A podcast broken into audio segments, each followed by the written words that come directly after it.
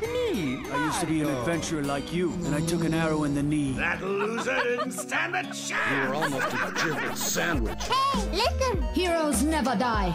Caught one. The edge of the universe and back. Endure and survive. Killing you and giving you good advice aren't Nothing is true. Everything is permitted. Do a barrel roll. Encore du travail Well, this is a tune. I'll make them feel at home.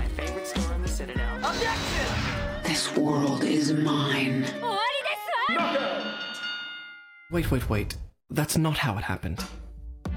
Bonsoir à toutes et à tous, vous écoutez Une heure et des pixels, l'émission jeux vidéo de Radio Campus Paris, réalisée par l'association Pixel Up et produite grâce aux subventions de l'université Sorbonne Nouvelle. Toute l'équipe se joint à moi pour vous souhaiter bien évidemment une très heureuse nouvelle année. On espère que vous avez passé de bonnes fêtes et que vous vous portez au mieux en cette fin janvier, malgré un contexte politique et sanitaire qui laisse franchement à désirer. De notre côté, pour cette première émission de 2022, nous accueillons parmi nous Hugo Trellis, qui est éditorial game designer chez Ubisoft, mais qui prépare également une thèse sur les rapports sociaux de genre dans l'industrie du jeu vidéo, et ce sera le sujet de notre entretien tout à l'heure. Salut Hugo, bienvenue et merci d'avoir accepté notre invitation. Salut Euh, Cette émission de janvier marque également le lancement de notre troisième et dernière chronique trimestrielle, et cette fois-ci, après Cindy et Thaïs, nous accueillons Beyond Games, qui anime depuis 2019 la chaîne YouTube du même nom, sur laquelle il publie des vidéos sur des thématiques à la fois personnelles et originales, et si je peux me permettre une seule recommandation, allez voir la vidéo qu'il a consacrée aux figures maternelles dans le jeu vidéo, elle est vraiment passionnante. Bref, salut Beyond et bienvenue dans l'équipe. Salut tout le monde Qu'est-ce que tu... Quelle thématique vas-tu aborder dans tes chroniques euh, Beyond? Alors euh, moi pour mes chroniques je vais essayer de partager quelques réflexions personnelles que j'ai eues autour du jeu vidéo AAA, donc en gros les jeux vidéo à gros budget. Et l'idée ça va être de se questionner sur certaines thématiques précises du AAA pour peut-être anticiper leur futur, ou du moins imaginer euh, le futur que j'aimerais avoir. Et donc l'idée c'est que sans forcément apporter des réponses claires, j'espère pouvoir semer des graines de curiosité sur certains aspects de ce genre de production, que l'on soit adepte du genre ou non. Ok, ok, bah ça m'intrigue beaucoup. J'ai hâte d'entendre ce que tu auras à nous dire euh, ce mois-ci et la prochaine fois euh, en avril. Euh, au programme de ce mois-ci, comme d'habitude, Lys interviendra la première et ce soir elle va nous parler de If on a Winter's Night for Travelers. Beyond prendra ensuite le relais avec sa première chronique sur le AAA, puis Alexandre nous fera sa recommandation du mois. Après ça, il sera temps de passer à l'entretien avec Hugo avant d'enchaîner avec la chronique de H. Et pour finir, comme prévu, le blind test vidéoludique de ce mois de janvier sera assuré par Lys. Et sans plus attendre, Lys, je te cède la parole. Merci Jean. 1929. Quelque part en Asie centrale, dans un train perçant le froid de l'hiver, un homme masqué erre dans un wagon, un peu désorienté. Une femme dénommée Laila, masquée également, l'interpelle. L'homme lui raconte qu'il n'a aucun souvenir de son arrivée dans le train et commence à évoquer les dernières choses dont il se rappelle. Un nouveau décor prend place alors. Voici comment débute If on a Winter's Night for Travelers, si par une nuit d'hiver quatre voyageurs, un jeu sorti l'an dernier et réalisé par Laura Hunt pour le développement, l'écriture et la bande-son. Elle est accompagnée de Thomas Mering pour la partie direction artistique en pixel art et l'animation. Ce point and click prend presque la forme d'une anthologie, empreinte d'un certain mystère et d'une certaine noirceur, avec des éléments empruntés au genre de l'horreur. On y suit l'histoire de plusieurs passagers du train, Carlo, Eddie Winterborn et le docteur Jordan Samuels. Le jeu de Laura Hunt m'interpelle ici car son nom fait écho au titre d'une œuvre littéraire, Si par une d'hiver un voyageur, un roman d'Italo Calvino. C'est un auteur italien assez prolifique du XXe et ce roman est en lui-même très particulier. Il s'agit d'un enchâssement de récits où l'auteur s'adresse directement au lecteur, avec un L majuscule et au masculin, pour lui dicter ses actions dans l'histoire principale. Le lecteur lira des débuts de romans qui seront toujours inachevés ou dont il ne pourra jamais poursuivre la lecture. En cherchant la suite de ces romans, il tombera à chaque fois sur un écrit différent. Au total, le livre se décompose en 11 fragments, chaque fragment alternant entre le récit cadre, avec ce personnage du lecteur, et l'incipit de ses romans abandonnés. C'est une œuvre labyrinthique qui interroge le genre du roman. L'utilisation de la deuxième personne du singulier, plutôt rare dans ce genre littéraire, permet d'interpeller le lecteur sur certaines techniques de l'auteur. Si tu n'as pas pu t'empêcher, lecteur, de me remarquer parmi les voyageurs qui descendaient du train, c'est seulement parce que mon nom est moi, tu ne sais rien d'autre de moi, mais cela suffit pour te donner le désir d'investir dans ce moi inconnu quelque chose de toi. Le mélange des deux pronoms crée une confusion entre lecteur, auteur et narrateur. On sort du cadre et on re-rentre dedans en permanence. Un peu comme dans le jeu de Laura Hunt, dont on peut considérer qu'il y a cette fois-ci trois fragments. On va retrouver cette alternance entre le récit cadre qui prend place dans le train en marche et les souvenirs des trois personnages dans différents contextes. L'introduction du jeu demeure proche du premier fragment de Calvino qui débute en hiver dans une gare où on suit un personnage qui ne sait pas ce qu'il fait là. Je cite Le roman commence dans une gare de chemin de fer, une locomotive souffle. Un sifflement de piston couvre l'ouverture du chapitre, un nuage de fumée cache en partie le premier alinéa. Peu après, le narrateur indique qu'il n'est pas sûr de ses intentions. Tout ne va manifestement pas comme je voudrais. Retard ou erreur, j'ai manqué une correspondance. J'aurais sans doute dû rencontrer en débarquant un contact. Les trois personnages ne savent pas non plus ce qu'ils font dans le train. Le docteur Samuels s'interroge. Je ne peux pas l'expliquer, mais j'ai l'impression que je, nous, ne devrions pas être là. Et la comparaison s'arrête ici. Les noms des personnages et leurs histoires n'ont rien à voir avec le roman de Calvino. Carif on a Winter's Night for Travelers n'est pas une adaptation, mais plutôt un hommage, un clin d'œil, explique la créatrice. L'influence du roman se ressent surtout dans la structure narrative utilisée, et Laura Hunt glisse des références à l'auteur à plusieurs reprises dans son jeu. La première histoire se déroule en Italie, à Rome. Dans le récit du docteur Samuels, on passe toute une séquence dans une bibliothèque avec de nombreux ouvrages d'auteurs et d'autrices connus, dont Calvino, que le personnage déclare ne pas connaître. Même chose pour Lady Winterbourne quand elle trouve sur une étagère un extrait du livre avec le chapitre Sans craindre le vertige et le vent. Elle dit après avoir lu l'extrait Hum, cet auteur ne me dit rien. Un italien? Laura Hunt joue ici sur un anachronisme puisqu'en 1929, Italo Calvino avait 6 ans. Et plus généralement, le jeu est pétri de références littéraires explicites et implicites. Sur le chevet de Lady Winterbourne, on trouve À la recherche du temps perdu, son livre préféré, et l'épilogue du jeu s'achève sur un quatrain de la poétesse américaine Emily Dickinson.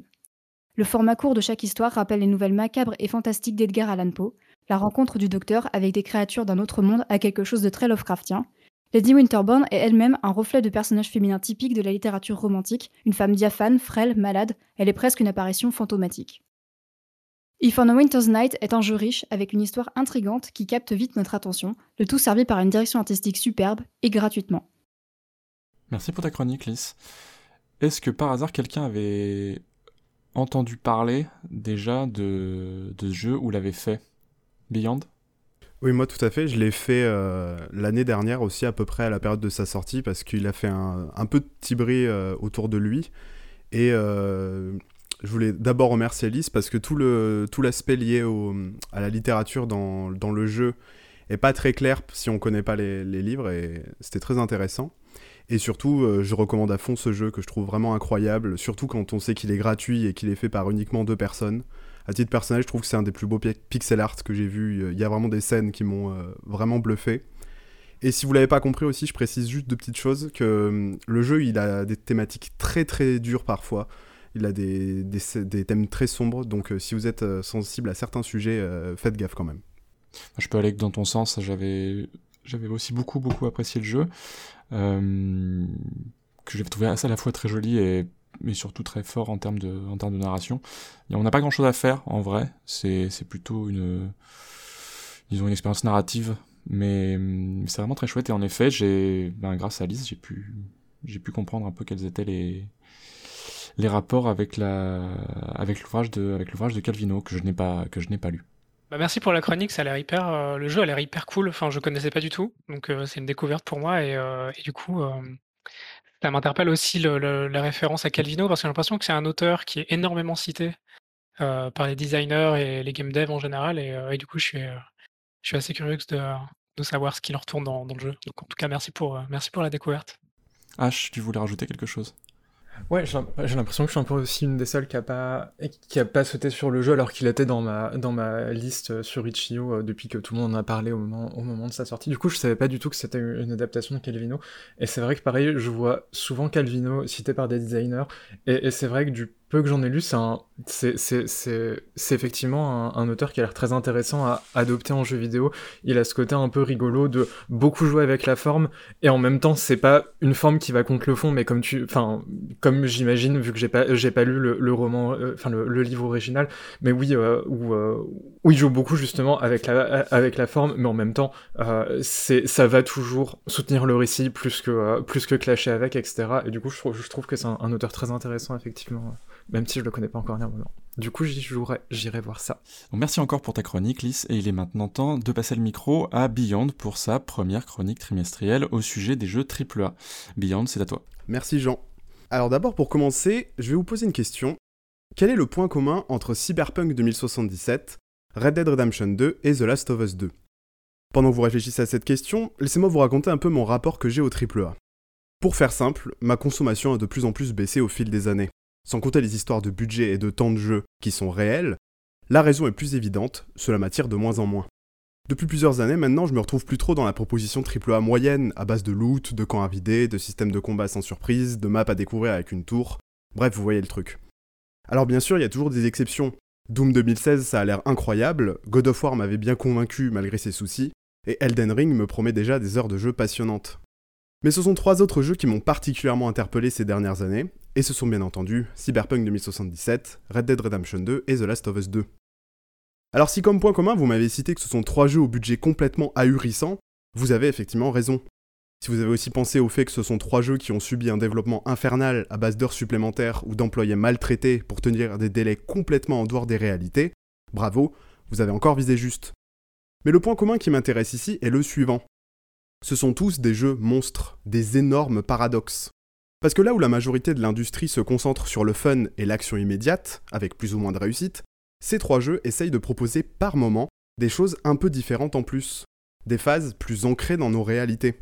Je m'explique. Red Dead Redemption 2 est un monstre à nous montrer son monde ouvert rempli de gunfights interminables ou de missions qui n'ont rien à envier au Far West du cinéma. Et pourtant, il ne m'a jamais autant marqué que dans les moments où on se retrouve au milieu d'un feu de camp, à écouter nos amis que l'on suit tout au long de cette aventure. Ou encore quand on prend son temps le matin pour une activité aussi simple que boire son café en écoutant les conversations du camp.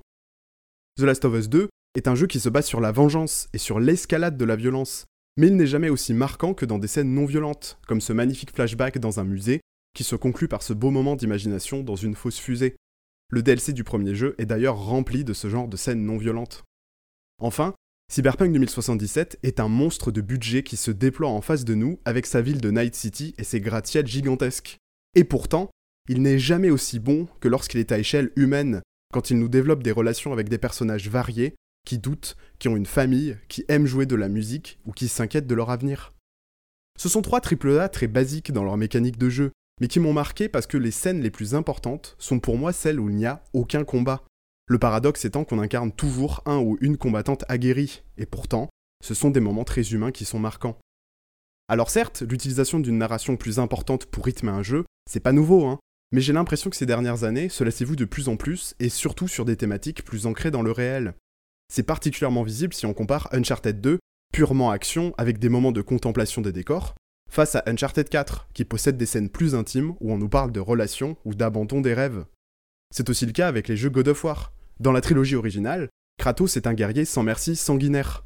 Et dans le reboot, il est un guerrier sans merci sanguinaire, mais plus vieux. Et sa paternité est un des thèmes de jeu, même si ça reste pas spécialement incroyable à mon goût. Et la question que je veux donc poser est la suivante. Quand est-ce que les AAA embrasseront enfin ces thématiques plus humaines pour innover et faire des jeux où on a une narration importante, sans pour autant se bastonner à tout va? Encore une fois, hein, les systèmes de combat c'est trop cool, hein. c'est efficace, ça marche bien, mais à force, on les connaît, et j'adorerais voir des choses nouvelles. Et je me demande sincèrement si le AAA va tenter de nouvelles choses cette génération. Bon, je vais être honnête, hein, j'y crois pas trop, car le marché, restera dominé par FIFA, Fortnite et consorts. Mais peut-être qu'on verra quelques jeux tenter de nouvelles choses, comme Death Stranding qui, malgré des phases de gunfight nullissimes, va au fond de ses idées quant à son cœur de jeu, basé sur la randonnée. Bref, la génération PS3 360, c'était l'aboutissement d'une formule d'action rythmée, la génération PS4 et One, c'était un approfondissement de cette idée avec une narration plus importante. Pour la prochaine génération, j'espère bien découvrir de nouvelles choses, des propositions à une échelle plus humaine, et qui, je l'espère, respecteront aussi les êtres humains qui créent ces jeux. Merci beaucoup Beyond pour euh, cette première chronique. Est-ce que euh, quelqu'un partage les espoirs de, Beyond et quel serait est-ce que vous seriez optimiste sur euh, cette comment dire ce renouvellement du AAA alors je, je suis pas, euh, je suis pas du tout une experte des AAA, mais euh, les nouvelles choses là qui sont sorties euh, du coup cette année sur, enfin l'année dernière du coup sur sur PS5, j'ai l'impression que c'était plus un approfondissement de ce qu'il y avait déjà. Enfin, pour l'instant, on n'a pas vu de choses nouvelles, mais je sais pas, je pense que oui, peut-être la sortie d'Endel Ring va peut-être apporter des choses un peu, un peu de nouveauté sur le tapis, mais je suis pas sûre que la formule change beaucoup par rapport à ce qu'on a vu par le passé. Donc je suis peut-être un peu pessimiste, mais j'ai pas la sensation que ce soit ce vers quoi tend ce, ce quoi vers l'industrie pour le moment. Euh, ouais, je suis plutôt euh, peut-être encore plus pessimiste que Lys euh, en disant que on va, pour moi, on stagne clairement sur, sur pas mal de points côté AAA et je suis pas sûr que ça va s'arrêter en fait avec. Enfin, pas tout de suite. personnellement, je miserais sur une vraie évolution sur une fin de génération et on est qu'au début, donc euh, on en a encore pour 10 ans, quoi. même si beaucoup de studios pensent révolutionner le jeu vidéo avec les NFT, mais ça, c'est pas, pas vraiment une avancée dans le bon sens, on va dire. Mais je voulais surtout dire bravo à Beyond pour, pour ta première chronique. C'était vachement bien. voilà. Merci, merci. H, je suis sûr que toi, tu es très optimiste, comme d'habitude. oui, très, euh, absolument pas. En vrai, je suis, plus, euh, je suis d'accord avec les constats de base de la, chronique. Genre, Red Dead, c'est un jeu qui m'a auquel j'ai énormément accroché euh, et justement il a été pas mal pas mal critiqué pour son rythme très lent ses animations qui prenaient du temps qui était pas c'est pas un jeu très réactif etc et c'était, vraiment quelque chose qui m'a énormément prise dans le jeu euh, et, qui était très très agréable à, jouer. Et en même temps, euh, ouais, voilà, j'ai un peu de pessimisme, tout bêtement, parce que, bah, enfin, il y a pas mal d'observateurs de, l'industrie qui le disent, euh, les AAA, ça va. Enfin, vu qu'avec les, les budgets qui augmentent, ils vont sûrement aller de moins en moins vers l'innovation et de plus en plus vers la continuation de, enfin, ouais, vers le, vers les franchises, vers la continuation, vers cette espèce de recyclement et de, et de stagnation. Euh, et puis, enfin, ouais, voilà, même, même on voit Cyberpunk, on voit même que Cyberpunk, euh, c'était plus euh, un espèce de gloubi-boulga de plein d'idées qui plaisent dans, dans, le AAA, c'était littéralement voilà un GTA cyberpunk euh, plus plus qu'autre chose. Et que euh, et qu'en fait ces moments euh, justement pour moi ces moments intéressants qui étouffent dans, dans, dans, dans 20 000 trucs qui sont un peu obligés par le reste bah, c'est justement le, problème du AAA où où ça va, enfin voilà, le, le, problème du budget et de la pression et des investisseurs qui étouffent justement tout ce que le, tout ce que le, tout ce que le jeu va vouloir euh, insuffler de plus humain. Euh, et après, j'étais, d'un certain côté, j'étais aussi un peu en, désaccord sur un autre point, c'est que c'est pas autant, euh, voilà, autant je suis, parfaitement d'accord dans un sens, autant je sais pas si enlever la violence ou se, décentrer de la violence, c'est c'est réellement la solution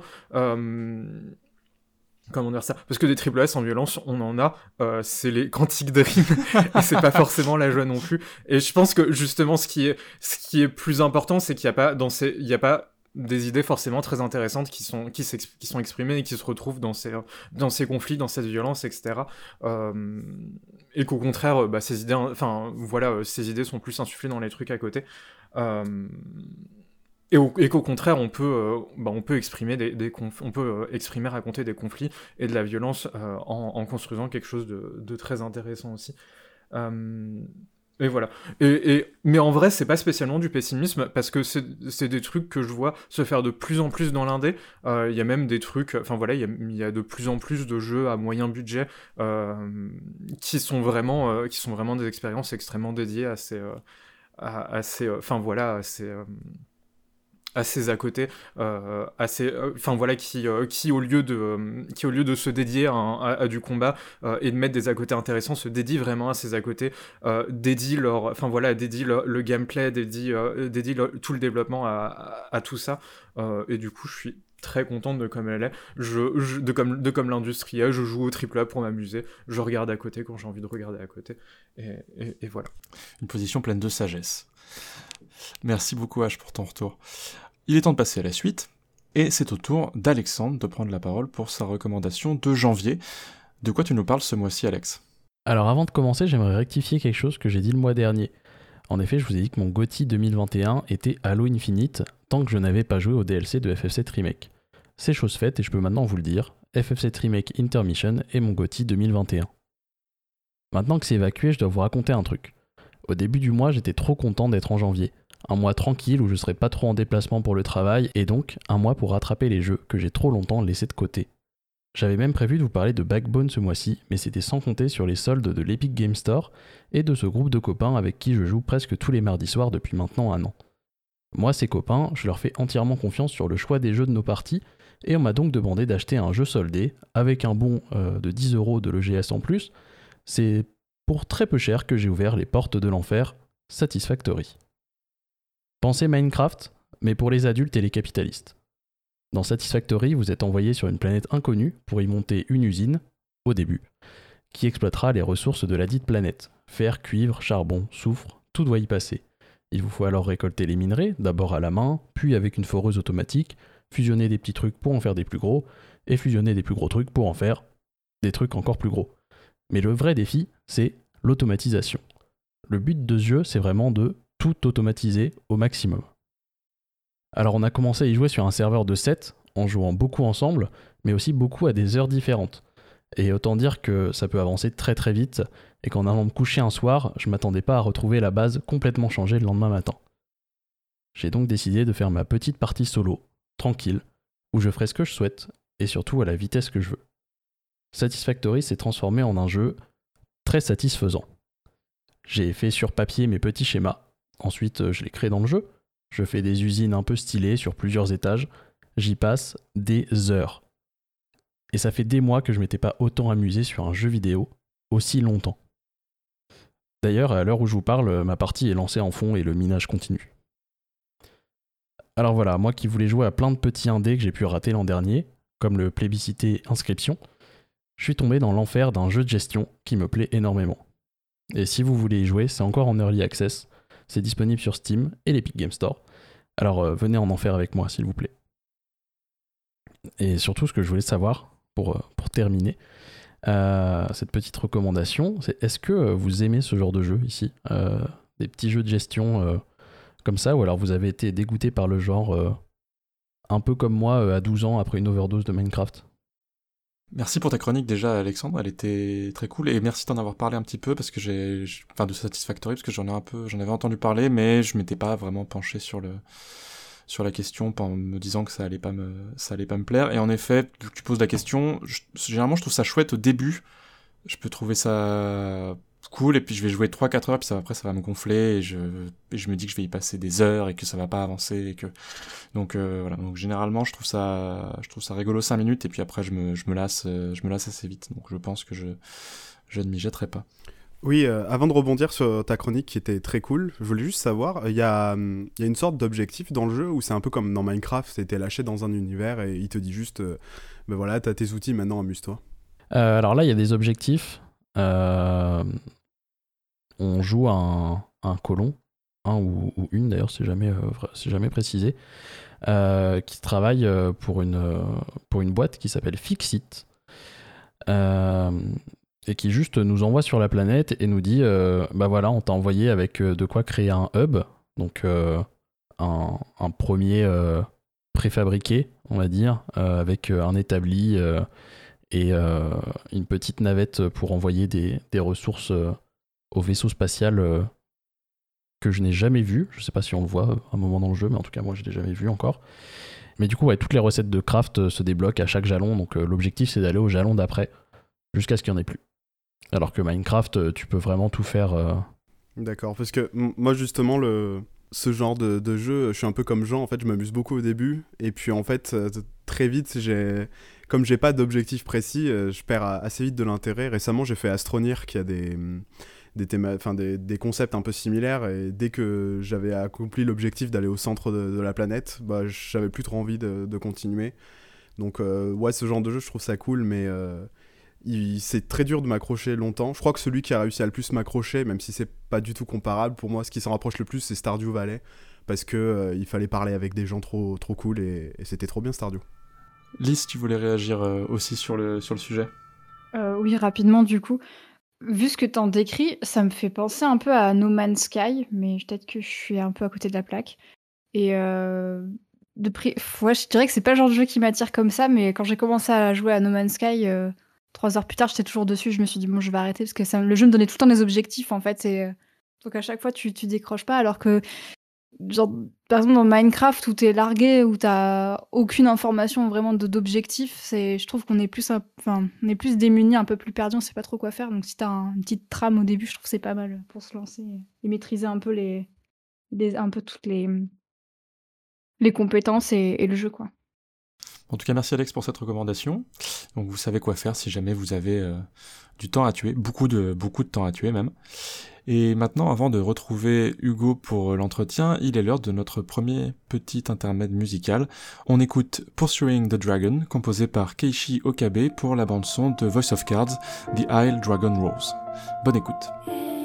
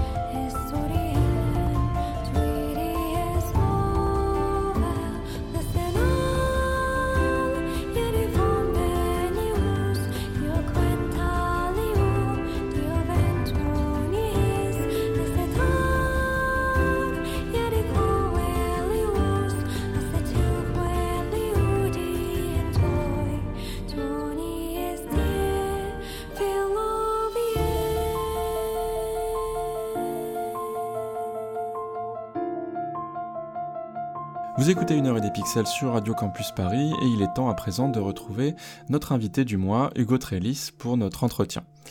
Alors Hugo, merci encore de te joindre à nous ce soir. On va parler ensemble de technomasculinité, une notion au cœur de tes travaux de recherche passés, mais aussi à venir, car je le rappelle, tu es en train de préparer une thèse sur les rapports sociaux de genre dans l'industrie du jeu vidéo.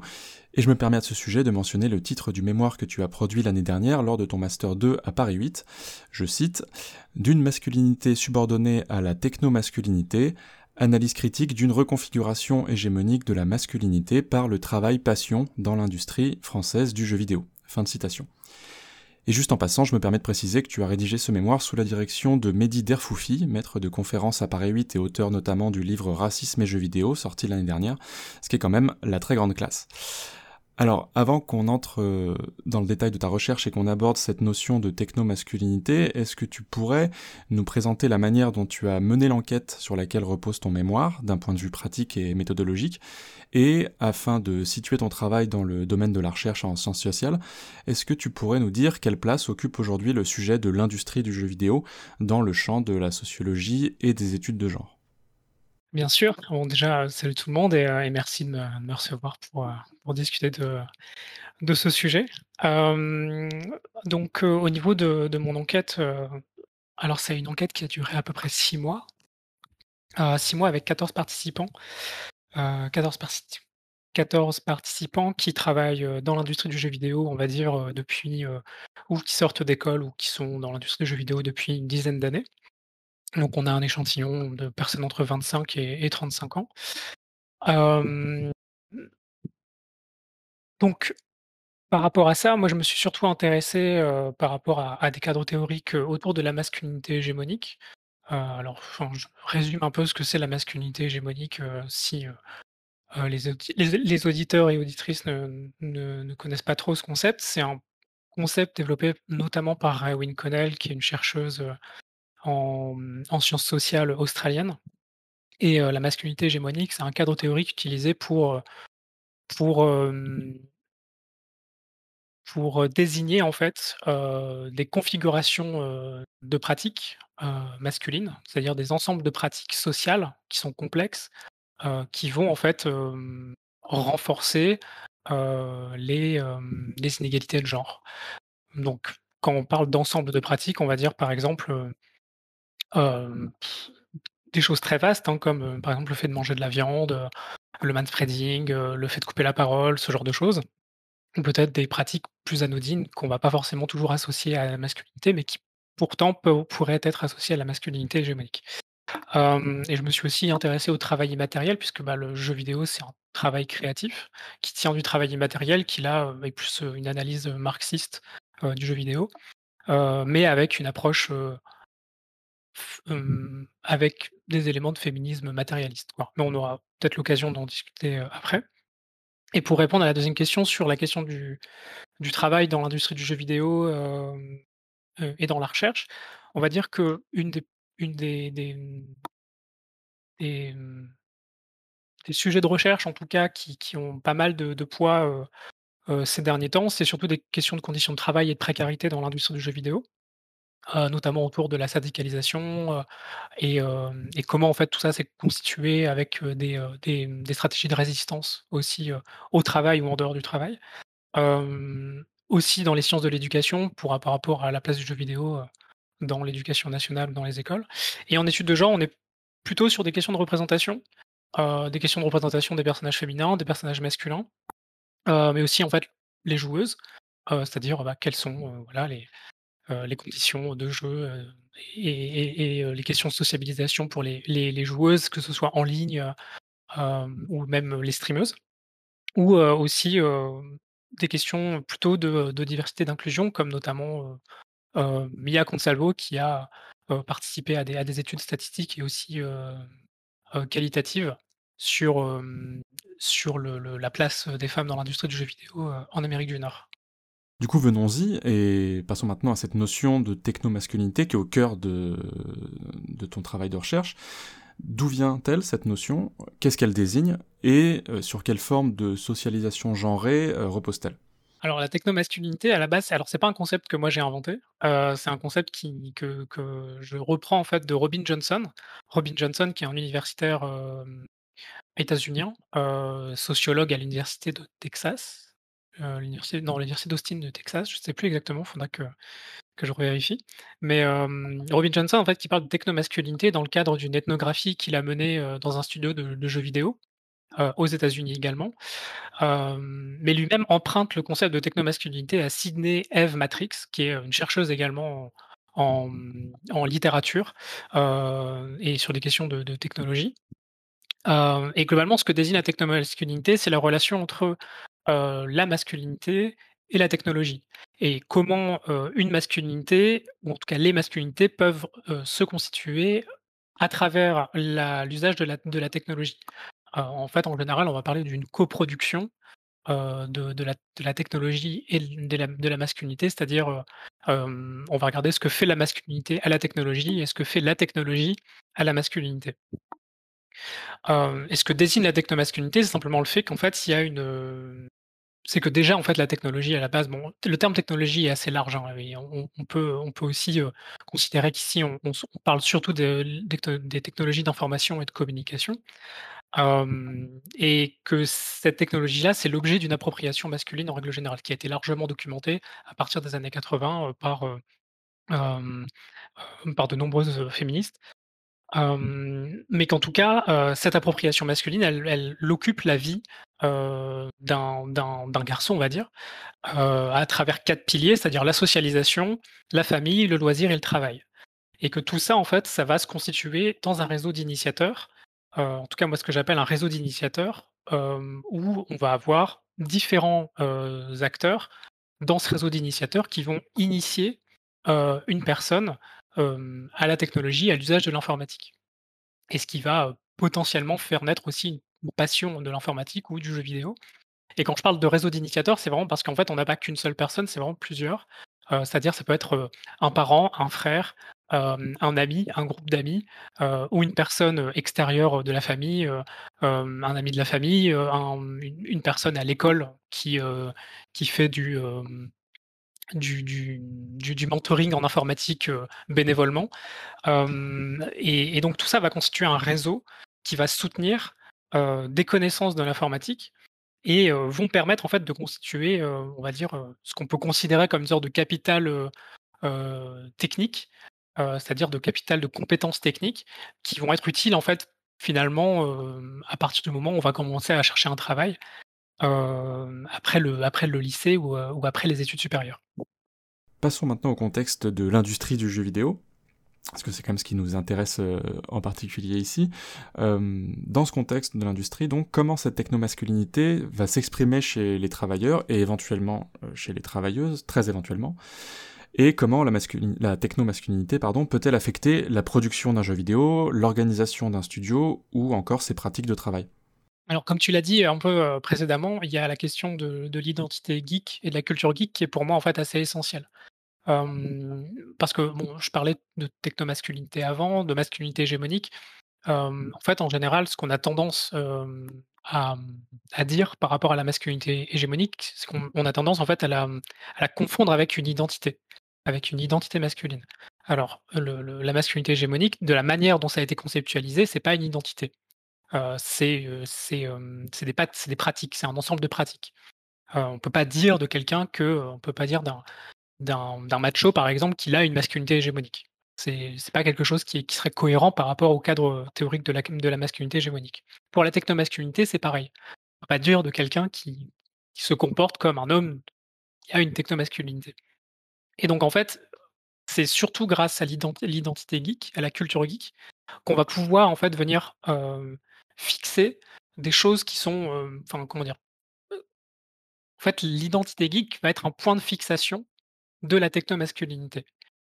Qu'est-ce que ça veut dire? C'est que globalement, en fait, ça va amener, ça va amener des références, ça va amener des, un imaginaire collectif aussi, et aussi un imaginaire individuel.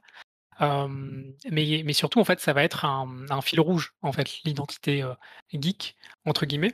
Et moi, ce, que, ce qui m'a surtout intéressé par rapport à l'identité geek, c'est que surtout dans, dans l'industrie du jeu vidéo, c'est une sorte de prérequis, on va dire, pour y travailler. Alors, si c'est positif ou négatif, ça, globalement, je me prononce pas là-dessus. C'est pas ce qui m'intéresse fondamentalement.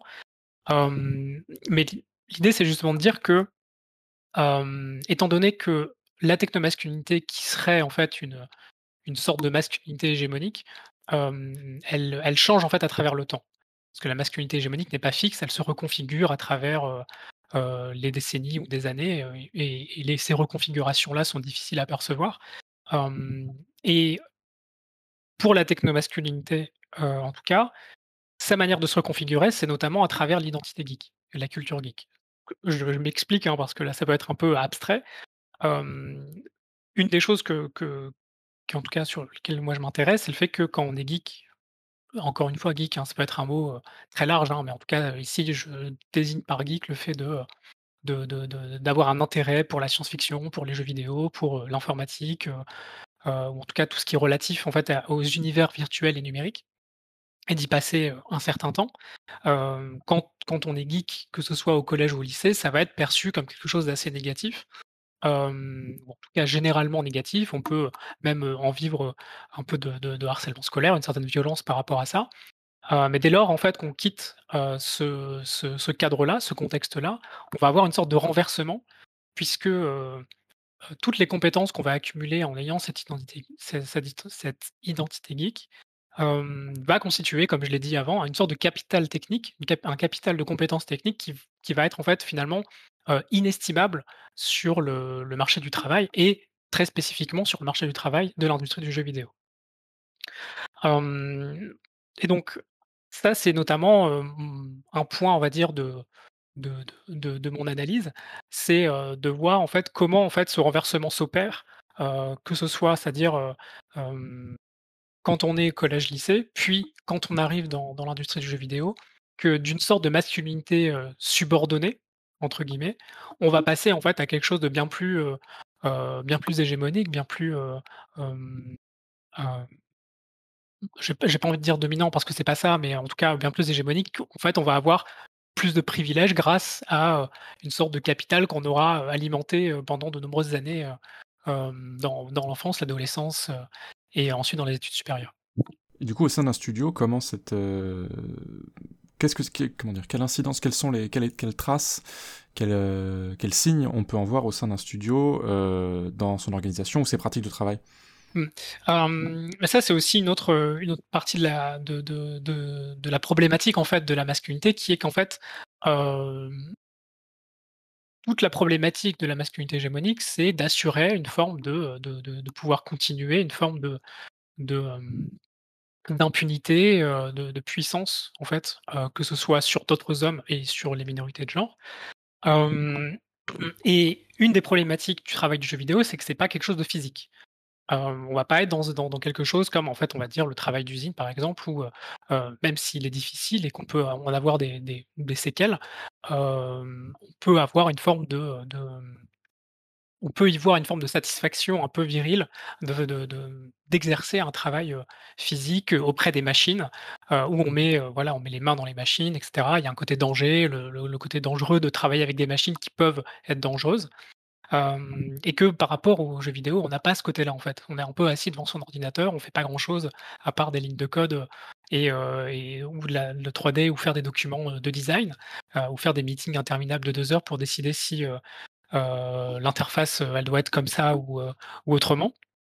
et donc une manière en fait de, enfin en tout cas c'est le terme que j'utilise de remasculiniser le travail du jeu vidéo. Et quand je parle de remasculiniser, remasculiniser c'est simplement dans le cadre en fait d'une société qui pense les genres de manière binaire. Hein. c'est une manière donc de remasculiniser le travail, c'est le crunch en fait. Et moi j'ai analysé le crunch notamment en fait comme non pas une sorte de dysfonctionnement du management, un dysfonctionnement en fait de la gestion de production, mais bien en fait comme un outil de production fait pour permettre, en tout cas pour permettre de, de masculiniser le travail du jeu vidéo. Est-ce que donc c'est-à-dire est-ce que ça est-ce qu'on peut considérer que ça peut être les deux quand même à la fois, c'est-à-dire à la fois euh, un dysfonctionnement managérial et en même temps une sorte d'outil dont peuvent s'emparer du coup euh, dont peuvent s'emparer les, hommes au sein d'un studio pour du coup masculiniser leurs pratiques euh, professionnelles? Alors, on pourrait considérer que c'est que c'est un dysfonctionnement. Moi, dans le cadre de mon analyse, je considère que ça fait une partie intégrante mmh. de la gestion de production. C'est-à-dire que, alors, mmh encore une fois, hein, je ne dis pas que c'est quelque chose de bien ou que c'est quelque chose de positif, c'est juste que c'est là. Mmh. et effectivement, dans le discours médiatique, on a tendance à montrer le crunch comme un dysfonctionnement, quelque chose qui n'est pas censé exister. Or, le fait est que le crunch existe et qu'il continue à être, à être appliqué dans certaines conditions ou dans certains studios donc pour moi, je le, vois vraiment comme un outil de production.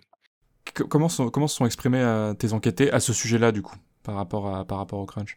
Ben, c'est justement un positionnement qui, était assez intéressant puisque d'une part on avait alors évidemment il y avait des, gens qui étaient qui avaient une position très critique par rapport au crunch, qui disaient que globalement ils allaient faire, ils allaient jamais faire du crunch, mais qui en avaient fait au moins une fois dans leur vie, dans leur dans leur carrière en fait de, de, développeurs de, jeux vidéo, que ce soit dans leurs études euh, ou que ce soit au cours de leur stage ou ensuite de leur CDD ou de leur CDI. Et à chaque fois, il y avait quand même ce côté de si c'était à refaire, bah, je le referais aussi. et j'avais certains cas où, en tout cas, on avait une sorte de nostalgie du crunch, qui avait à la fois en fait le fait de reconnaître que le crunch était quelque chose de difficile, que oui, faire 12 heures, plus de 12 heures, même parfois 16 heures de travail en une journée, c'était quelque chose de difficile et d'extrêmement intense. Mais que les amitiés qui avaient émergé de ce moment intense de crunch étaient finalement inestimables. et donc le crunch était important dans le dans dans la fraternité en fait qui qui se crée dans dans la production de jeux vidéo puisque c'était ces moments en dehors des heures de travail qui, permettait de renforcer les amitiés masculines.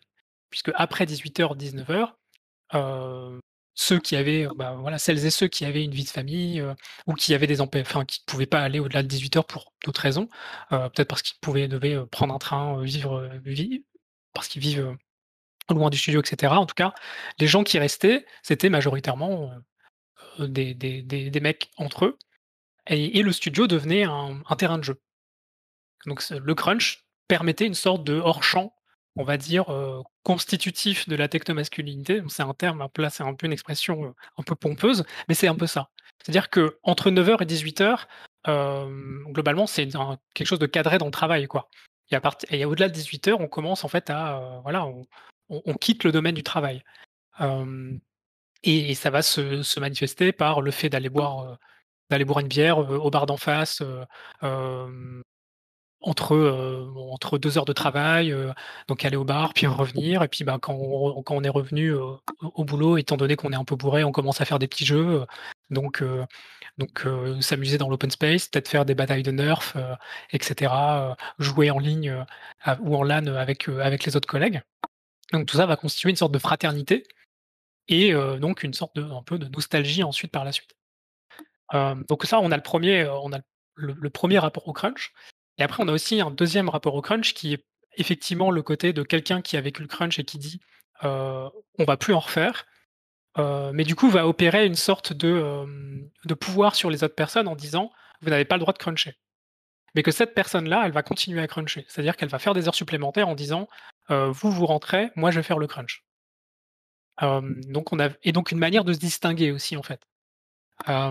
Et puis enfin, 3e type de crunch, c'est là, on va dire plutôt dans un cadre, on va dire de de de syndicat, mais si on regarde un peu, par exemple, aussi la création, la manière dont le dont le syndicat du du jeu vidéo, le STJV s'est créé, hem, quand on regarde un peu, voilà, les histoires un peu comme ça, informelles qui circulent, on sait que, les réunions, heu, les statuts, heu, de de du syndicat ont été, tout ça en fait a été fait en dehors du travail, donc après le travail, après 18:00, heu, dans des réunions qui pouvaient durer, jusqu'au bout de la nuit en général, qui pouvaient durer très longtemps, en tout cas et que là, le crunch se déplaçait, n'était plus dans le studio de jeux vidéo, mais plutôt, dans la création du syndicat et que finalement c'était une forme de crunch aussi.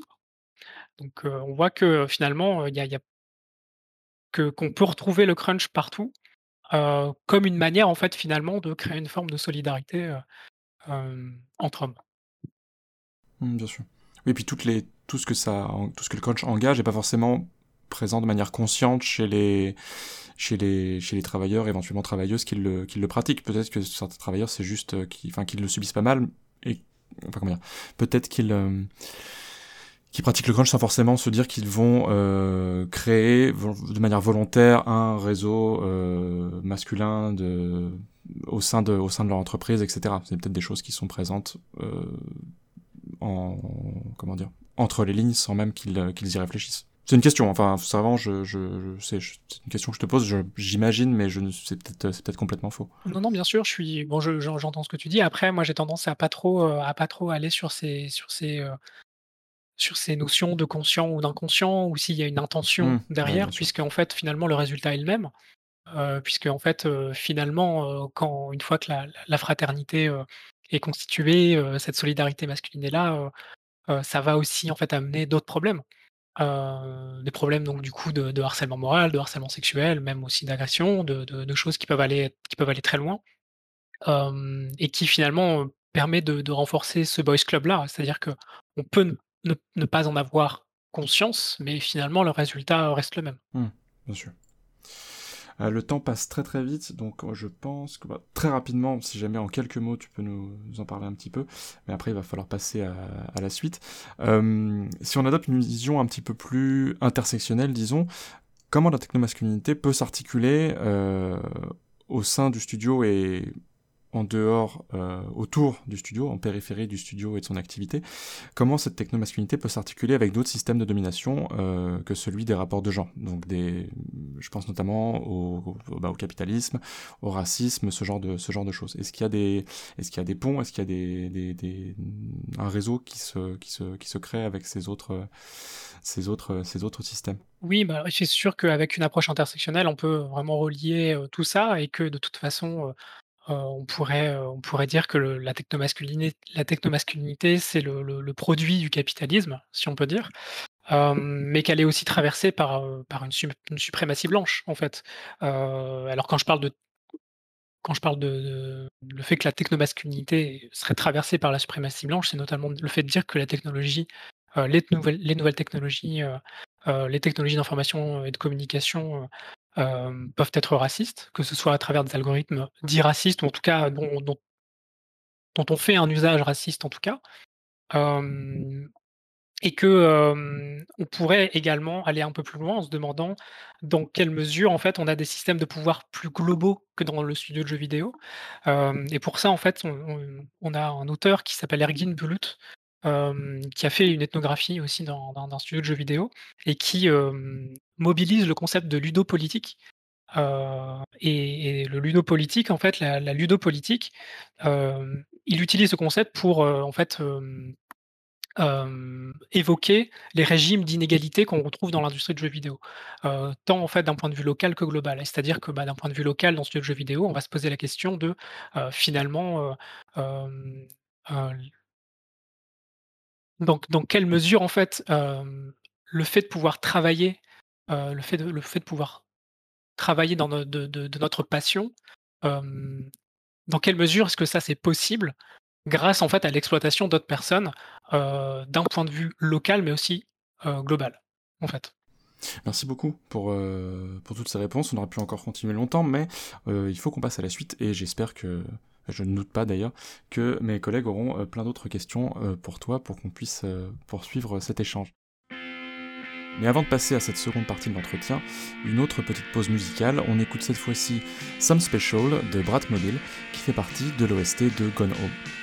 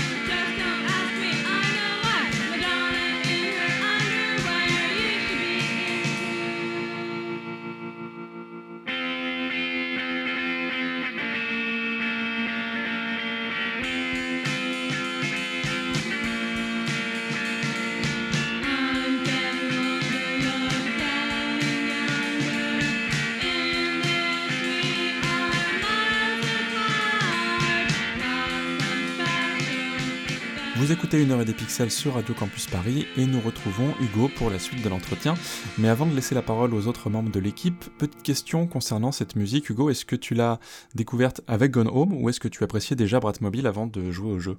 J'ai découvert Bratmobile grâce à Gone Home et euh, après, même si j'étais, euh, j'écoutais énormément de, de de, de, de, de punk, rock, rock, ouais, voilà, avant, de, avant, avant Gono, mais c'est notamment aussi pour ça que j'ai aimé le jeu. Alors, enfin, globalement, ce choix de musique, c'est aussi parce que Godom, ça a été un, ça a été un de mes, un de mes chocs euh, quand il est sorti en 2000, 2013. Mm. Et, et, et, puis en fait aussi, c'est pour moi, c'est un peu symbolique, hein, puisque euh, récemment, en fait, euh, je crois que c'est cet été, euh, un article qui est sorti sur Polygon, euh, une enquête sur Steve Gaynor, qui est donc le fondateur de, de Fulbright Company, mm. qui a développé ouais.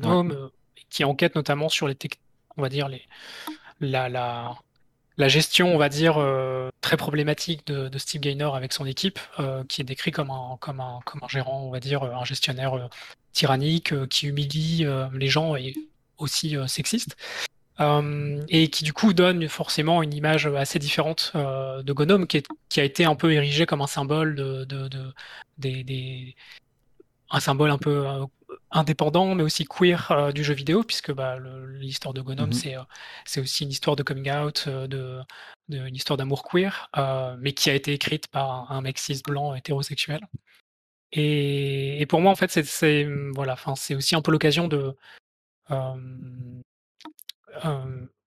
où j'avais un peu la sensation que pour moi, en tout cas, l'article de Steve Gaynor, c'est un peu aussi la, la la manifestation de quelque chose dans l'industrie du jeu vidéo et dans l'espace médiatique du jeu vidéo qui commence à être un peu, euh, récurrent, qui est le fait que euh, c'est bien hein, de s'intéresser à des, problématiques individuelles que rencontrent les studios, mais euh, ça reste quelque chose de global et que, le fait de s'intéresser à, des individus et donc à des cas individuels nous éloigne aussi en fait de, la de la lutte plus globale, c'est-à-dire, de rendre l'industrie du jeu vidéo, accessible à d'autres personnes que des mecs cis blancs hétérosexuels et que les systèmes de pouvoir, heu, sont pas que individuels, mais sont aussi collectifs, quoi. Voilà. D'ailleurs, je crois qu'il y avait le même genre de problème avec le studio et le dirigeant du studio qui avait, qui avait réalisé Night in the Woods. Il y avait aussi des... Après, il y a une, une horrible histoire de suicide, si jamais je ne dis pas de bêtises, après. Mais, euh, mais oui, il y avait aussi, euh, par Night in the Woods, qui a été très... Bah, euh, comment dire encensé et apprécié bah, justement pour cette, euh, cette, cette, touche très indé, très respectueuse, ouverte sur plein de sujets, enfin... Et qui, en fait, voilà, euh, il y a une des révélations de bah de, management euh, atroce aussi dans, ce studio-là. Comme quoi, en effet, c'est une, c'est global et non pas et non pas et non pas individuel. Merci de de le rappeler. Est-ce que quelqu'un du coup aurait euh, à présent des questions pour euh, pour Hugo Oui, Beyond. Merci. Euh, alors moi déjà, je vais te remercier pour l'interview qui était vraiment passionnante, notamment sur tout l'aspect autour du crunch c'est une thématique euh, sur laquelle je me suis un peu renseigné et j'avoue que cet aspect-là, j'y avais pensé, mais je l'avais pas trop euh, poussé. Et là, les échanges étaient vraiment passionnants, donc euh, merci à vous deux.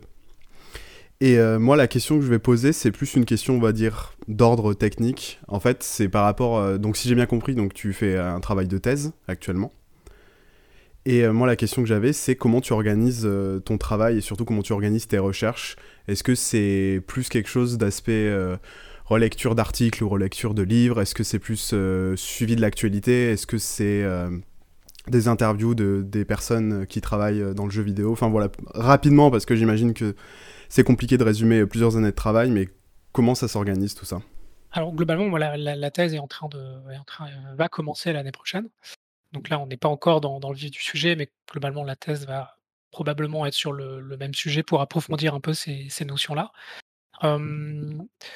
Globalement, en fait, enfin, moi j'ai passé donc pendant six mois, j'ai ça a été, heu, ça a été, ça a été rythmé en fait par des rencontres avec, donc les 14 participants, à l'enquête. Donc ça a été des des entretiens avec les avec qui donc pendant lesquels en fait on a, on a évoqué des questions autour du travail, de de la passion du jeu vidéo, le jeu vidéo, le rapport aussi à la masculinité et tout ça. Donc c'était des choses assez, assez, des entretiens parfois un peu fleuves et qui se qui se répétaient, on va dire, une, en général, ça allait à 2-3 entretiens qui duraient en moyenne 90 minutes, où on parlait vraiment de, tout ça.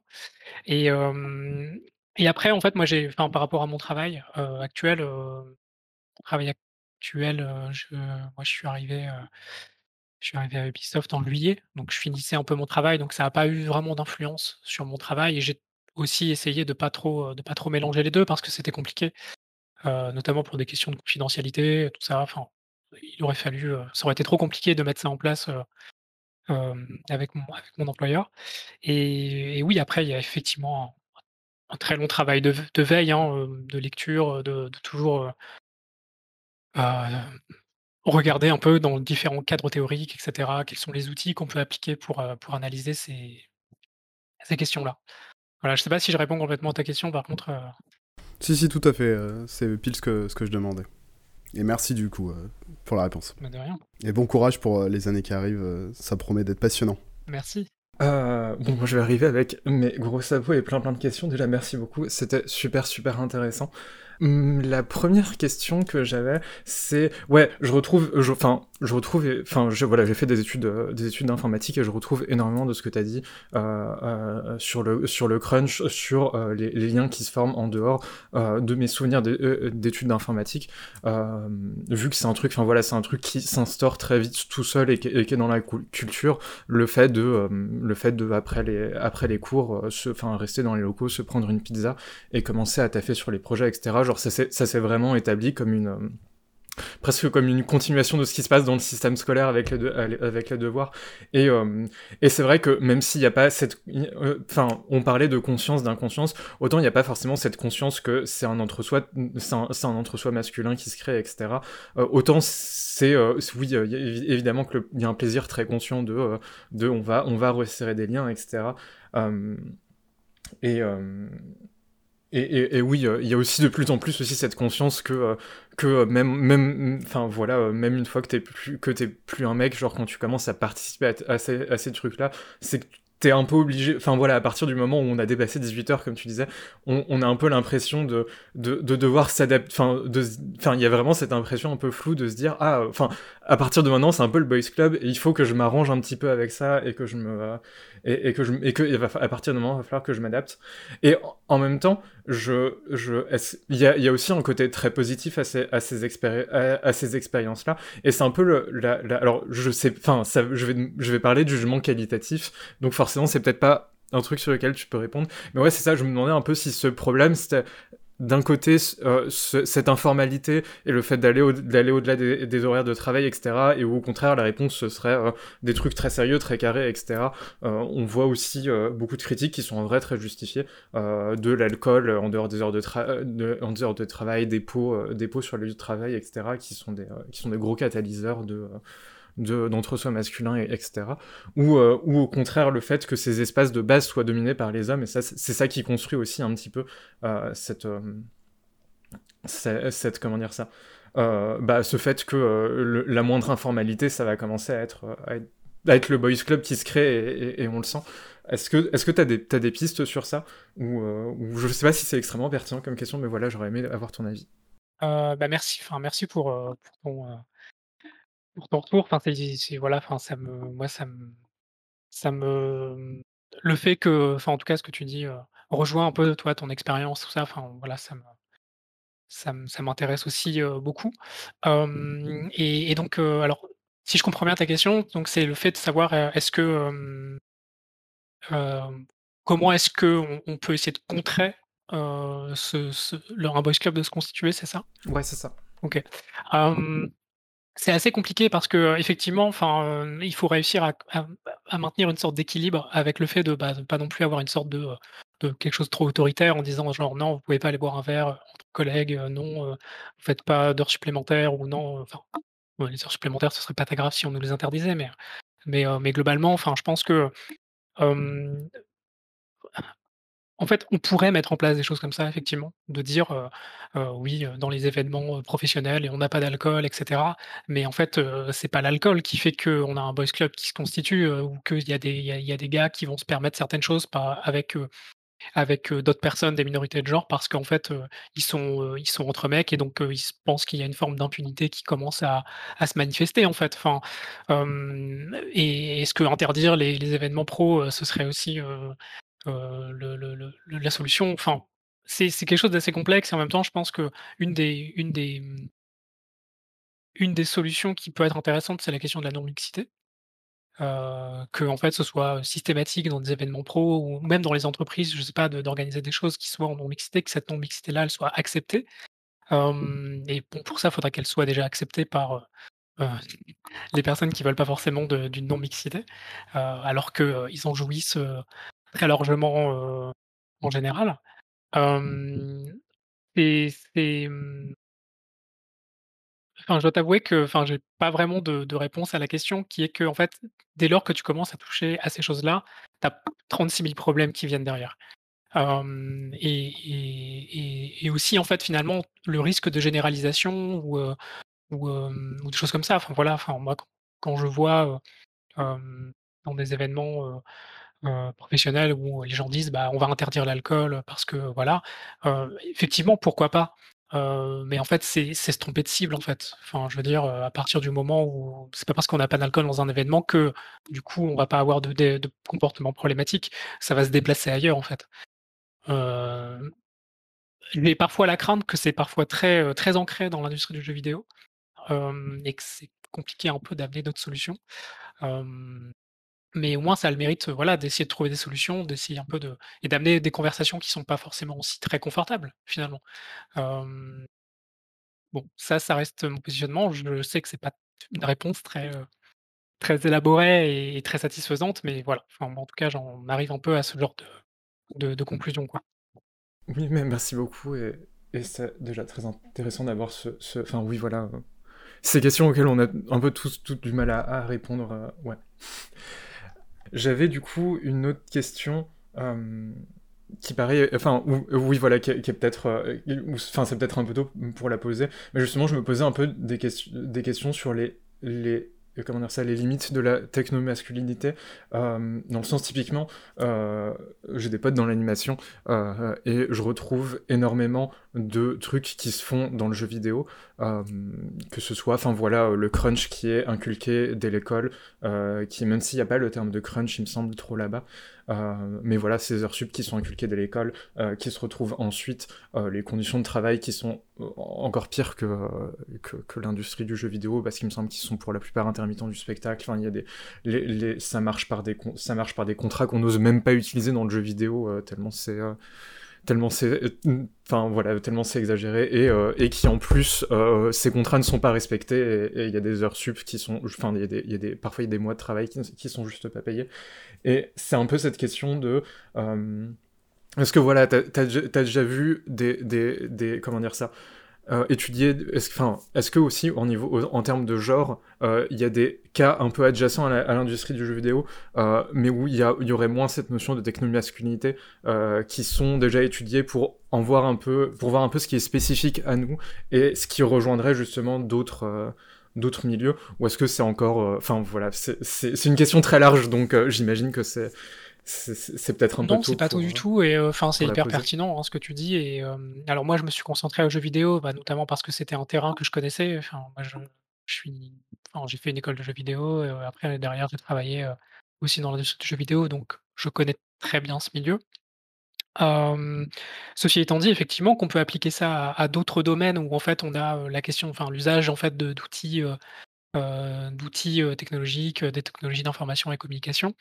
Et je pense aussi, en fait, un des points communs, alors j'ai pas eu le temps de le, développer pendant l'interview avec Jean, mais, avec Jean, mais, mais, globalement, un des points communs aussi, c'est le, fait que le travail créatif est le travail immatériel, en fait. C'est-à-dire que, que la, la, précarité qui, qui, qui, qui est créée par ce, ce genre d'emploi amène aussi selon moi, en fait, des problématiques dans les rapports sociaux de genre, euh, c'est-à-dire euh, vraiment qui peuvent amener des rapports euh, asymétriques de pouvoir et donc des questions de, de, harcèlement, de, de, sexisme, de misogynie très fort, parce que selon moi, en fait, il y a, y, a, y, a, le fait, en fait, dans cette précarité, il y a quelque chose d'inconfortable et de vulnérable qui fait qu'en fait, ça va demander, ça ouvre la porte, en fait, à, à, à de la violence, quoi en fait. Et donc de remasculiniser, c'est ce, que je disais en fait, de masculiniser, de remasculiniser quelque chose. Et encore une fois, enfin, c'est pas pour essentialiser. C'est pas pour essentialiser en fait les rapports de genre, mais simplement que que qu'on peut se demander dans quelle mesure la précarité et donc la vulnérabilité produite par le travail créatif amène aussi en fait des comportements comme le fait voilà, de, trouver des moyens pour avoir une solidarité, masculine au travail, euh, euh, et donc de trouver une sécurité, une solidité euh, qui n'existe pas dans, l'emploi, en fait. Voilà. Je, pense qu'il y a peut-être quelque chose là-dessus, que je développe en tout cas un peu dans mon mémoire par rapport aux jeux vidéo, mais qu'en tout cas qu'on pourrait appliquer à d'autres métiers créatifs.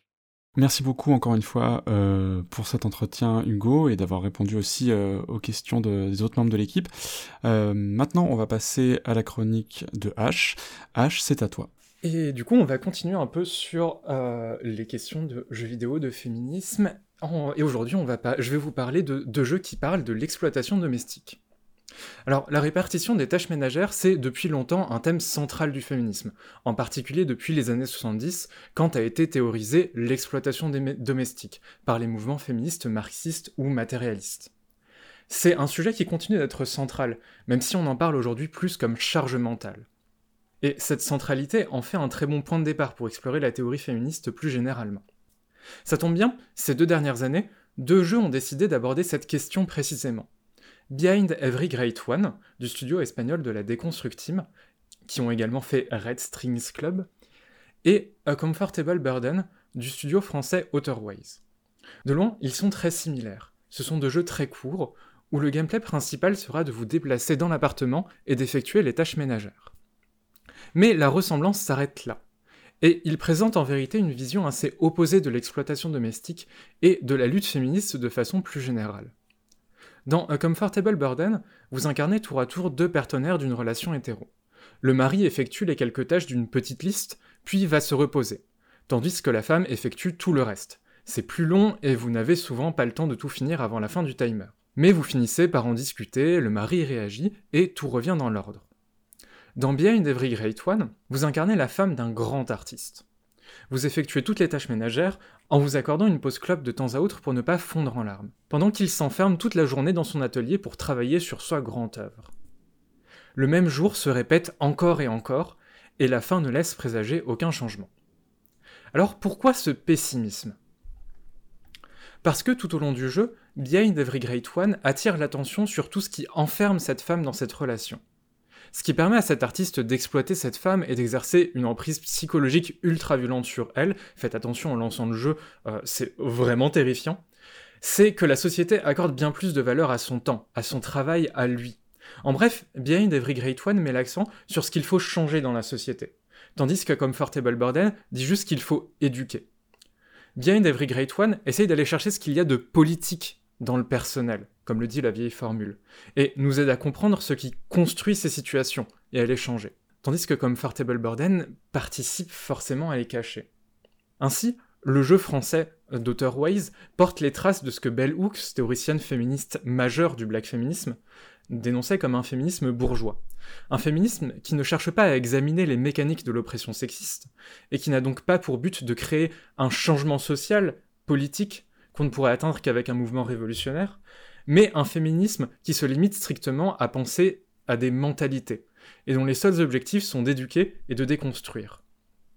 Bien sûr, Bien Every Great One, c'est juste la situation d'une femme au foyer bourgeoise, et il est loin d'être suffisant à lui tout seul. Mais en attirant l'attention sur les causes externes de cette situation, il pose les bases pour les comprendre et faire le lien entre cette situation et toutes les, autres qui constituent ensemble la condition féminine aujourd'hui. Je pense qu'on peut faire le lien avec les origines des deux jeux.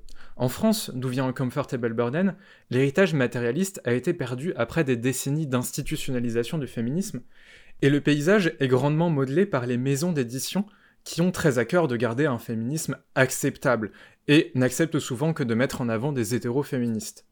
Tandis que dans le mouvement féministe en Espagne, il y a beaucoup de circulation avec les mouvements d'Amérique du Sud via la langue partagée. Il y a le gros mouvement de grève féministe qui est parti d'Amérique du Sud et qui s'est répandu jusqu'en Espagne. Et il y a beaucoup plus une conscience de l'importance du travail dans l'oppression sexiste.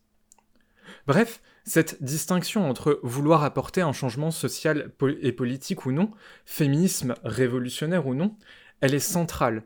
Elle va jusqu'à influencer grandement, par exemple, toute la critique antisexiste des représentations qu'on trouve en ligne. C'est souvent des critiques qui semblent un peu désarticulées, un peu subjectives, sans colonne vertébrale, parce que notre seule praxis, c'est de collecter plein d'opinions, de voir ce qui été personnellement empowering pour chacun chacune, de mettre ses expériences côte à côte et pas grand-chose de plus. Au contraire, faut que notre critique et notre production, elles cherchent à planter les graines d'une conscience des mécanismes politiques qui créent nos oppressions. C'est sur ces points-là qu'on créera des solidarités et des véritables changements. Merci beaucoup H pour cette chronique et pour avoir parlé du coup de, ces, deux jeux dont, je ne, dont personnellement j'avais jamais entendu parler et euh, Behind Every Great One m'intéresse beaucoup. J'ai vraiment envie d'aller d'aller y jeter un œil du coup. Est-ce que quelqu'un aurait envie de de réagir à, la chronique de H Oui, bah forcément, moi ça me. Enfin, je, du coup, je connaissais les, jeux dont tu parlais, H, et merci hein, pour la chronique qui est hyper intéressante et, euh, euh, qui montre, euh, je trouve, à la fois les, possibilités de, représenter en fait aussi ces, ces problématiques-là en jeu, mais aussi les limites de les représenter. moi, j'ai toujours un peu fait preuve de réticence par rapport à ça. Enfin, je comprends à la fois pourquoi est-ce qu'on va dans ces dans dans ces directions-là, mais je me demande en fait dans dans quelle mesure, dans quelle mesure ça parvient vraiment à à, éduquer, sur ces sur ces problématiques ou même si c'est l'objectif. Enfin, je sais pas si toi tu as tu as, pu, lire des choses à ce sujet-là? Est-ce que, est-ce que tu as pu voir des choses? Enfin, quelles étaient en fait les intentions des, devs quand ils l'ont fait? Est-ce qu'il y a eu des résultats derrière ou pas du tout? Alors j'avoue que j'ai pas, euh, j'ai vu, j'ai entendu pas mal parler de, enfin j'entends, je, comment dire ça? Euh, j'ai plus vu les, devs de, euh, Comfortable Burden parler parce que, euh, enfin voilà, parce que parce qu'elles sont françaises et que et que du coup leur, enfin comment dire ça? Oui, tout le message qu'il y avait, enfin elles, explicitaient pas mal tout le message autour du jeu. Il y a eu, elles ont elles ont participé plusieurs fois à des tables rondes ou à des ou à des walkthroughs des walkthroughs du jeu euh, par d'autres personnes, euh, moins pour euh, Behind Every Great One, mais justement Behind Every Great One, je me rappelle qu'à l'époque c'était un jeu qui avait que j'avais très souvent vu jouer dans des jouer dans des petits événements etc montrés par-ci par-là.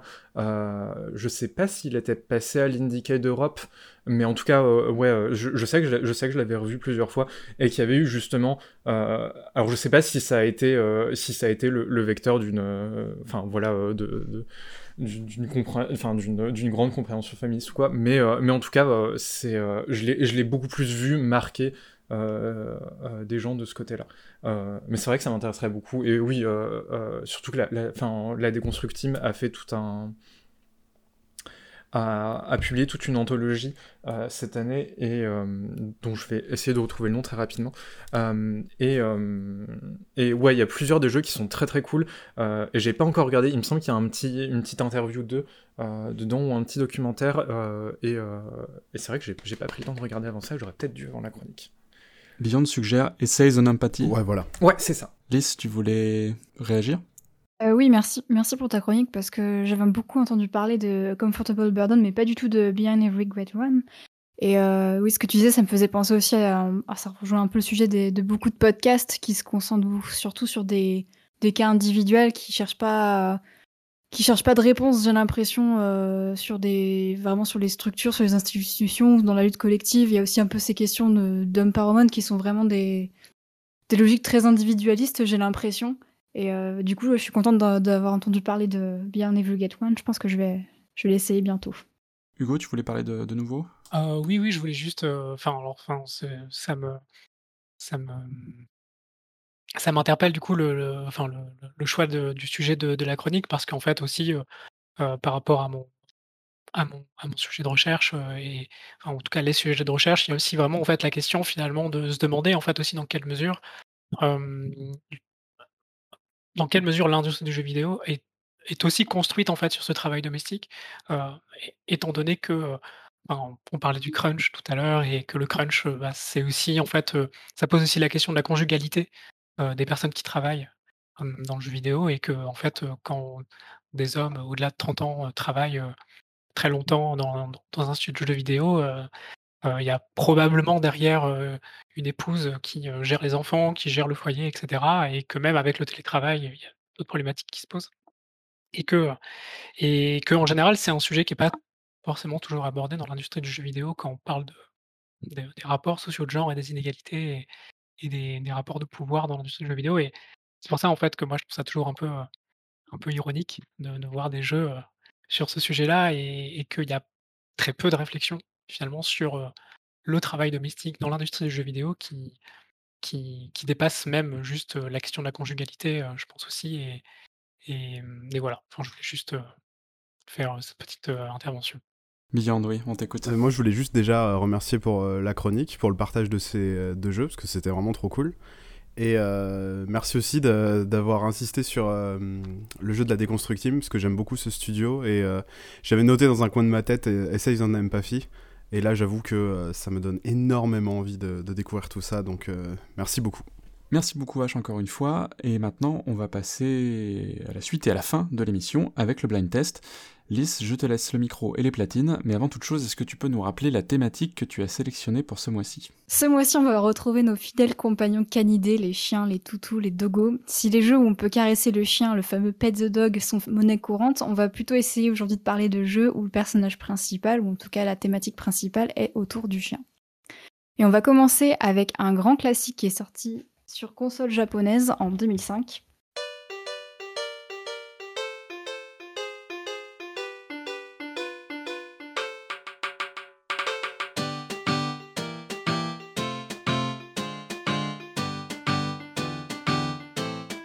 Nintendo Oui. Je n'ai jamais joué à ce jeu, mais je me suis dit, bon, classique, euh, Nintendo- console japonaise, bon, allez, go. Ouais, j'ai hésité aussi, dû. Ça sera ma seule intervention de la mi- de- de- du blind test, je le précise. Ouais, en fait, dans, dans ma tête, mon cerveau, il a fait un raccourci euh, sorti seulement au Japon, et du coup, euh, Ah. j'étais vraiment, euh, j'étais vraiment largué, mais effectivement. Oui, donc il s'agit bien de Nintendogs avec Walking the Dog qui est composé par Hajime Wakai donc sur la Nintendo DS et c'est un jeu de simulation d'animal virtuel. J'ai personnellement souvenir d'avoir été totalement fascinée euh, par ce concept quand j'étais plus petite. Le digne héritier des Tamagotchi. C'est ça. Mais euh, c'était ouf, quoi. Enfin, le chien, tu lui disais assis, il s'asseyait et tout. euh. Ça fonctionnait avec le micro? Je crois qu'il y avait un truc avec le micro. ouais, ça fonctionnait avec le micro. euh. Bon, la classe. On va passer sur un autre jeu qu'on pourrait rapprocher d'un Dog Simulator, sauf que cette fois-ci c'est sorti sur PlayStation 2 en 2003.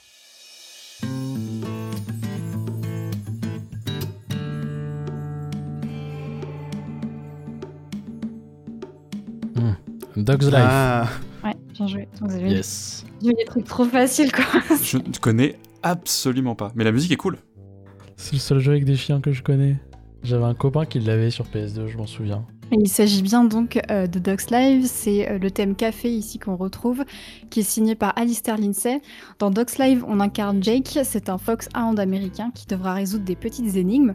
Le jeu propose un mode Smellovision où on passe de la vue troisième personne à une vue subjective, grâce à laquelle le chien peut visualiser les odeurs. Et euh, chaque odeur a une couleur différente, d'ailleurs. Voilà. Quand j'étais gamin, je pensais que c'était comme ça que voyaient les chiens. Trop mignon, Alex. On passe sur un thème aux sonorités très synthées d'un jeu qui est sorti il n'y a pas si longtemps.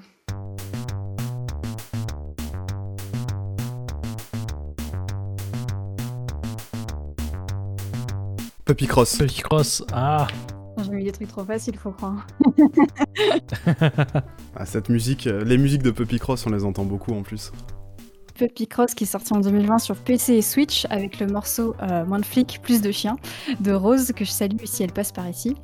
Et euh, oui, forcément, j'allais mettre Puppy Cross dans ce blind test puisque c'est un jeu de Picross sur le thème des canidés où on peut développer son, son petit parc avec plein de chiens qui est développé par la team du dimanche. Et je, je sais pas si on les a déjà reçus dans l'émission d'ailleurs. Euh, non, non, ça n'est pas encore arrivé. Voilà, bah, c'est une très bonne suggestion. Donc on continue sur les jeux sortis récemment, euh, puisque le thème qui va suivre est issu d'un jeu qui est sorti l'an dernier. Chicory. Ouais. Ah, on, a un sni- on a un sniper Ah ouais. en, en la personne de Beyond. Alors à ma décharge, euh, j'ai joué au jeu il y a pas si longtemps et en plus j'ai utilisé cette musique pour euh, ma prochaine vidéo donc euh, je la connais bien. J'hésitais aussi. Donc c'est bien ça, c'est Supper Woods euh, qui est composé par Lena Rain pour Chicory.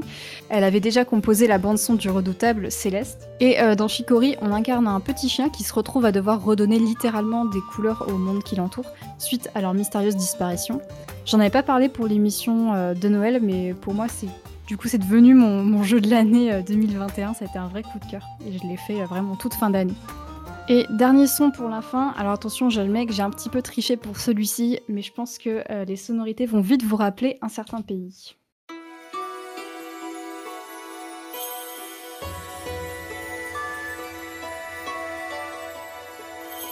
Okami?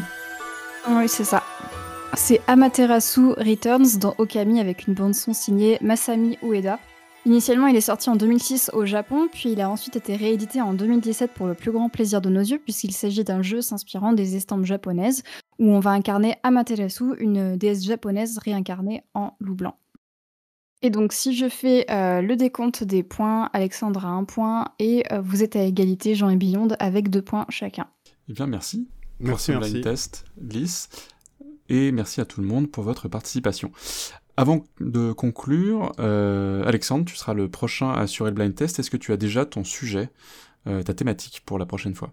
Euh, oui, exactement. Ma thématique sera c'est nul, mais la musique est cool. Excellent. Parce que quand la musique est bonne, vous connaissez la Ouais, suite. mais- bah écoute, on verra ça pendant l'épisode prochain. Euh, merci beaucoup euh, de nous avoir écoutés. Vous avez écouté donc Une heure et des pixels, une émission réalisée par l'association Pixel Up et produite grâce aux subventions de l'université Sorbonne Nouvelle. Merci à Vincent qui continue obstinément de nous sélectionner des OST de jeux japonais pour nos intermèdes musicaux. Un grand merci euh, à Lazare qui sera au montage. Euh, merci à Alexandre du coup qui a assuré la technique et la réalisation durant cet épisode. Merci à Beyond qu'on retrouvera en avril prochain pour sa seconde chronique et bien sûr merci encore à Hugo qui a honoré notre invitation. C'était un plaisir de t'avoir parmi nous. Merci, c'était un plaisir, c'était super bien. Et, euh, et du coup, euh, hâte euh, d'entendre la version finale. Toute l'équipe vous donne rendez-vous le 20 février pour notre prochaine émission dans laquelle nous recevrons normalement Nicolas Lopez de la Bibliothèque nationale de France que nous devions déjà accueillir l'année précédente. Espérons que cette fois-ci ce sera la bonne.